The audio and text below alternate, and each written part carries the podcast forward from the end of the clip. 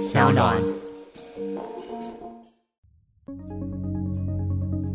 嗨，大家好，我是线上沙龙俱乐部徐家凯共创实验所的创办人嘉凯。Hello，大家好，我是实验所的助理 Celine。呃，那在这个实验所当中呢，我自己主要担纲的角色就是一个分享者，负责每天撰写一封电子报给大家。那我的任务是每天编辑嘉凯所撰写的电子报，协助实验所里大家互相认识，也可以在实验所里面玩得更开心。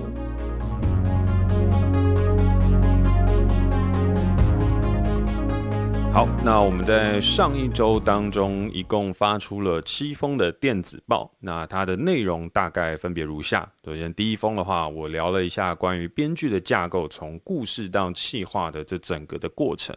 那最主要就是因为我之前曾经有开一个编剧工作坊，然后我希望把这样子的一个故事的创作的方法，把它凝练成一个创作的干货，丢出去给大家进行分享。然后呢，第二封和第三封的话，它则是有点类似上下贯穿的一整篇文哦。那这一整篇文在聊了一个核心的标题，叫做“如果努力被抵消，他还应该努力吗？”那为什么会讨论到这个事情呢？其实是因为前一周还两周的时候，看到中国有一个所谓的躺平文化。然后这个躺平文化其实跟台湾的呃，我们讲的厌世代、韩国的全抛世代，还有日本的低欲望社会，其实有非常大的一个关联性。所以我就在想，如果从这样的一个社会观察当中，和我们已知这样的事实，那我们是不是？要用一个方法来去跳脱，或是我们到底还该不该继续努力为这个社会奋斗？就假使他已经这么糟糕了。然后呢，上篇文最主要是论述这整个社会出的问题。然后下篇文的话，我提出了一个我心中的一个解法，就叫让我们世代登出吧，就我们一整个 generation 一起离开这个游戏，一起离开这个这个零和的状态跟这个囚徒的困境。那我就觉得有可能它可以持续往前。那再往下三篇呢，它又是一整篇贯穿的。那为什么会就是开始不断的有所谓的上下篇跟上中下篇呢？是因为我发现，呃，每个人一天的阅读量其实都有限了，所以我希望超过一千五百字和一个段落达到的时候，我们就可以分篇的方式来做，不然怕每一天大家在阅读的时候资讯量太大。那这三篇的话呢，统称我把它称之为行动纲领。最主要的事情就是因为我动不动就把十年当做一个计划。那在上一个十年计划执行完毕或者执行到尾声的时候，我就开始思考我下一个十年计划。所以透过了一年的检讨，然后一年的发想，然后呢，在这一次呃这样子电子报撰写的时间当中呢，我也透过这样子的一个练习，然后把我下一个十年的行动目标把它定出来。那第一篇的话，最主要就是我在定定这个计划前，我会把这个计划分为五个阶段，叫发散、收拢、聚焦、执行和沉淀。那第二篇的话，则是去做一个整体的检讨，就是我在执行完上一个十年计划之后，我现在所拥有优势以及劣势。那最后的话呢，我则是把十年计划把它优化为一个所谓的行动纲领。所以呢，就在最后一篇文章当中分享了我二零二一年到二零三一年的一个十年的行动纲领的一个计划。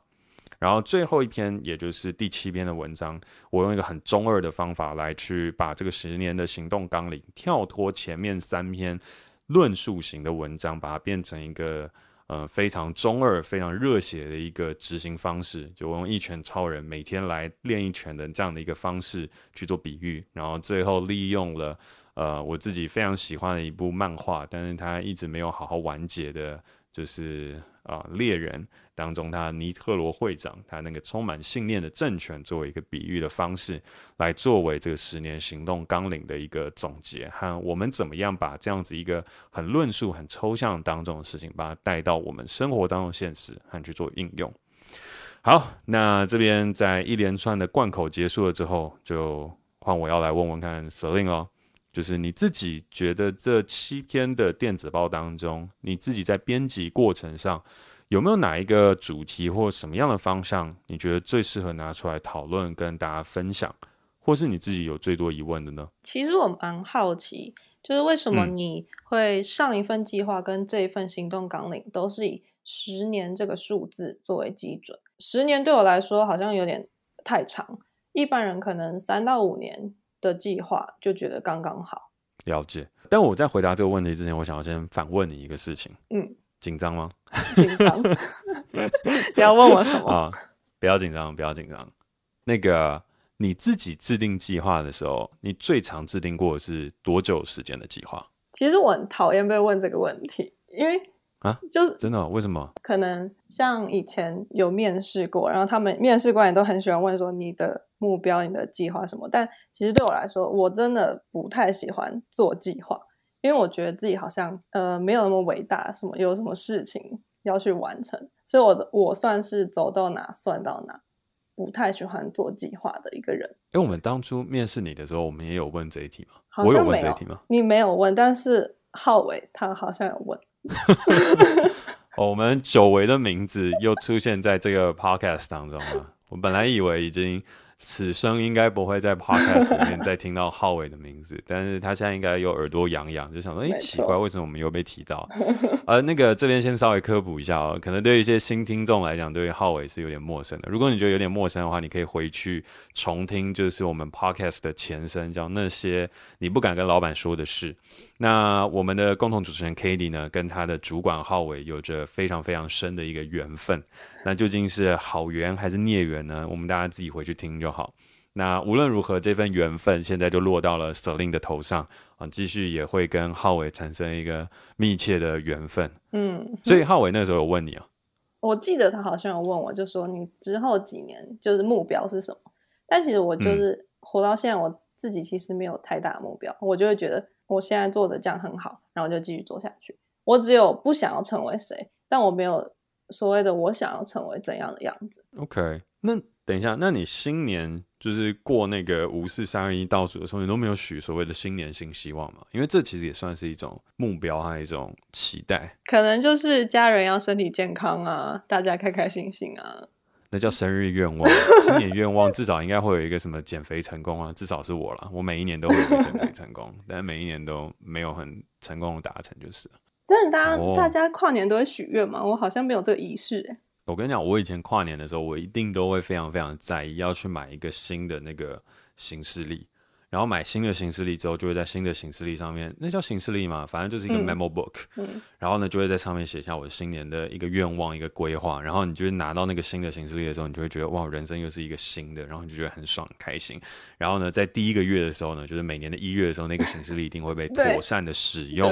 然后上面会记录满满的，然后呢，我早上要干嘛，我中午要干嘛，我下午要干嘛，我晚上要干嘛，然后我明天要干嘛，然后呢，接下来旁边还会写上很多 memo，我这礼拜读了什么书，什么等等，然后呢，执行到过年的时候，OK OK，这个是人生最大的挑战。过年的时候你就想说休息一下，然后三月的时候那本行事历就不见了。对对，真的完全会这样子，就像写日记一样，写日记也是要超级有毅力。你有在写日记吗？我之前有写，而且我去旅行的时候会写日记。我因为我觉得那段时间是比较特别，我就会把它记下来。但平常的日子，我又觉得好像有点太频繁。了解。好，那拉回来的话，就是为什么我动不动就会取一个十年的一个目标，和常常都会以一个这么长的年限作为讨论的基础点呢？其实是因为我觉得，当我们把时间拉长的时候，我们才比较好去看清楚自己。那什么意思呢？并不是说我一定要等到下一个十年，我才能够再去许下下一个目标，并不是像这样。因为其实我们现在就我自己现在在修正下一个十年的时候，它是有一个含瓜期的。呃，实际上面来说的话，我的上一个十年计划是二零一四年的时候许下的，所以它应该会持续到二零二四年哦。但是现在二零二一年，我就已经放了另外一个十年计划去持续的衔接。那持续衔接的原因，就是因为我觉得其实十年计划它最最最认真的时期，它会是前面五年，然后前面五年具象化了之后，后面的那五年，它有点像是在拼搏一个梦想的一个年限，就是在我心中是这样想的。原因事情是因为五年的东西是，其实你最能够掌控是三年，三年过后的东西，它就变成一种小小的幻想，然后五年之后的事情，它真的就是梦想。可是我那时候总觉得，就是人生，如果我能够想象五年之后做出一些什么样的事情，我觉得那会超酷的。好，那可是回过头来，我在这一次思考到了，还已经执行了，应该是说三分之二的十年计划之后，我对十年这件事情，它就有一个更深的体悟了。其实这个体悟啊，它不是我一开始就有就有明了跟就有知道，是我后来才发现的，是因为一个人。你要持续做一件事情一年已经很难了，如果你要持续做三年，难到炸；如果你要持续做到五年都在做相同的事情，朝着一个目标迈进，基本上你一定会取得某一部分的成功。如果你真的达到我们传说当中小说所写的“十年磨一剑，十年寒窗无人问，一举成名天下知”的状态。我跟你讲，真的真的，大部分你都会获得一个自己意想不到的收获。所以等于我后来去制定这一次的十年行动纲领。哦，我的行十年行动纲领是每天写一篇文，然后每周更新 Podcast，每年推出一个作品，这样一直一直持续十年。其实跟我上一个的十年计划有非常大的差异。我上一个十年计划是说，两年之内拍影集，三年之内盖酒吧，然后五年之内拍电影，十年之后要拥有一栋制作大楼，就是听起来超 fancy 的。但我这一次的十年行动纲领就变得很 down to earth，很接地气，就是我每天做什么事情，我每周做什么事情，然后我一年要完成什么样的东西。但回过头来的事情就是，我并不确定未来会变成什么样子。但是我知道，我未来想要去打造一个自由和永续的创作环境。所以呢，如果把它变成每天的行动，我自己能付出的会是什么？那我自己能付出每天练习的就是，我一天要写一千五百字的文章。然后呢，我每周就是要借由这样的文章去更新我的 podcast，然后对外持续的发声。然后最后的话，我一年之内我一定要持续的去更新我的作品，向社会挥出充满正念的一拳，然后重重的往前打之后，才会知道目前的实力到底在哪里，到底长成什么样子。那回过头来的事情是，我就可以设想，如果我十年都做这样的事情，其实真的很屌，我自己想起来都会怕。哎，如果真的有一个人，他每一天写一个一千五百字的文。然后无论他在拍电影，无论他在做什么，然后这样坚持了十年，我觉得一定会有事情发生。因为老实来讲，我真的不知道，我有很多的想法去想怎么打造一个永续自由的创作环境，然后也实验了很多可能性，包含 self token 就是区块链的方式，然后包含拍电影，然后包含盖酒吧这些什么等等的，我都试验过。可是我后来发现一件事情，一个很奇怪的事情，也不能算奇怪，但是一个。奇怪的真理，那个真理的事情就是你没有办法透过方法去完成一个很困难的事情，你真的没有办法，你没有办法通过一些计划，你只能通过一个你自己想象觉得不太可能的行动，然后一步一步的靠近它。所以我后来的想象就是十年如一日，我这样子去干下去，我觉得总有一天我可以达成我心目中所想要的事物。但它已经跟上一个十年当中有一个很大的不同，它已经不是纯粹的方法了，它是一种执着和信念，它是有一点类似比较玄学一点吧，就像是这个这个世界许一个愿，发一个宏愿，说我十年都会这样哦。那上帝你要不要回应我一下？神啊你要不要回应我一下？有点类似这样。我觉得超要超有毅力，如果就是十年要一直重复，嗯、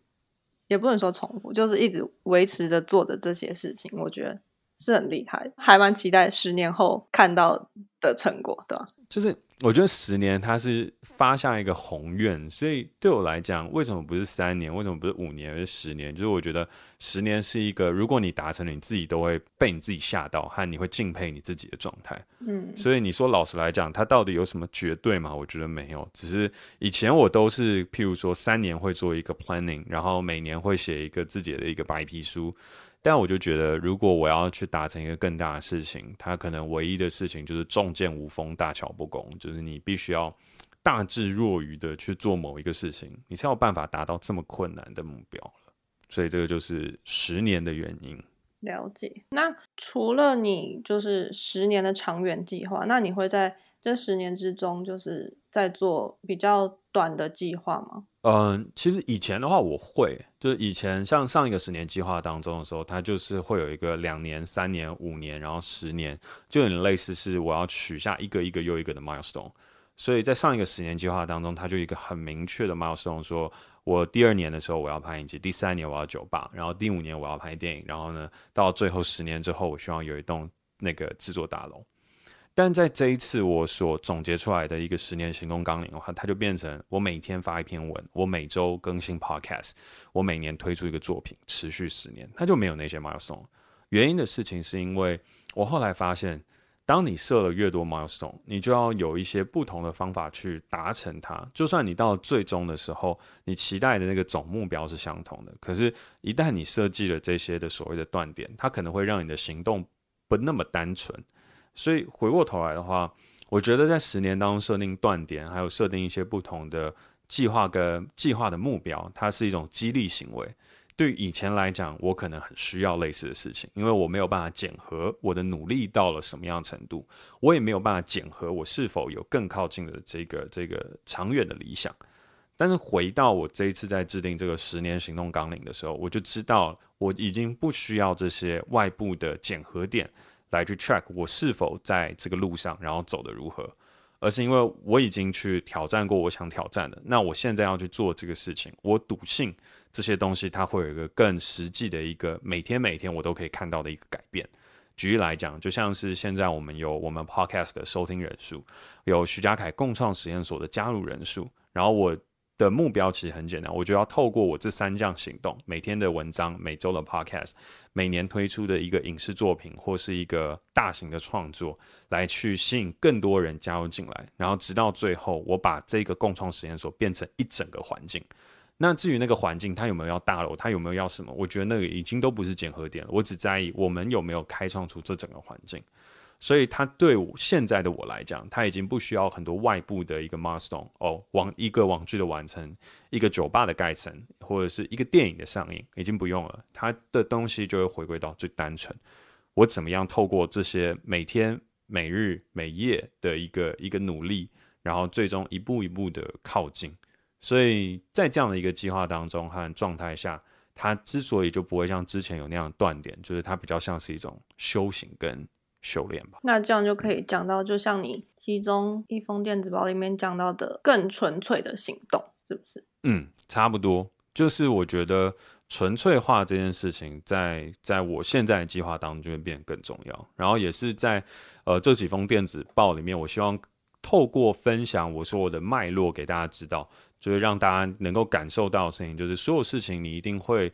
经历过一个复杂的层面，但是复杂到最后，它其实就真的又回到一个大道至简的状态。反而你要现在要做的事情，不是加法，而是减法。要怎么样更加的去纯粹跟提炼你现在的东西变得更简单？就像我们刚刚在录 p o c a s t 前面的时候，我们也一直在讨论，我们到底该该怎么写开头，该怎么做。以前的话，我就会说，哦，我们的开头就要写很满啊，就是欢迎来到徐嘉凯共创实验所，这是一个追求自由。永续的一个共创线上沙龙俱乐部，然后我们期待里面加入的人都是共创者的一份子，与我们共同打造这样的一个美好梦想跟愿景。但现在我已经没有了，就是我就说，嗨，大家好，我是徐家凯，然后欢迎来到这个线上沙龙俱乐部。然后我每天就是在发电子报，就这样。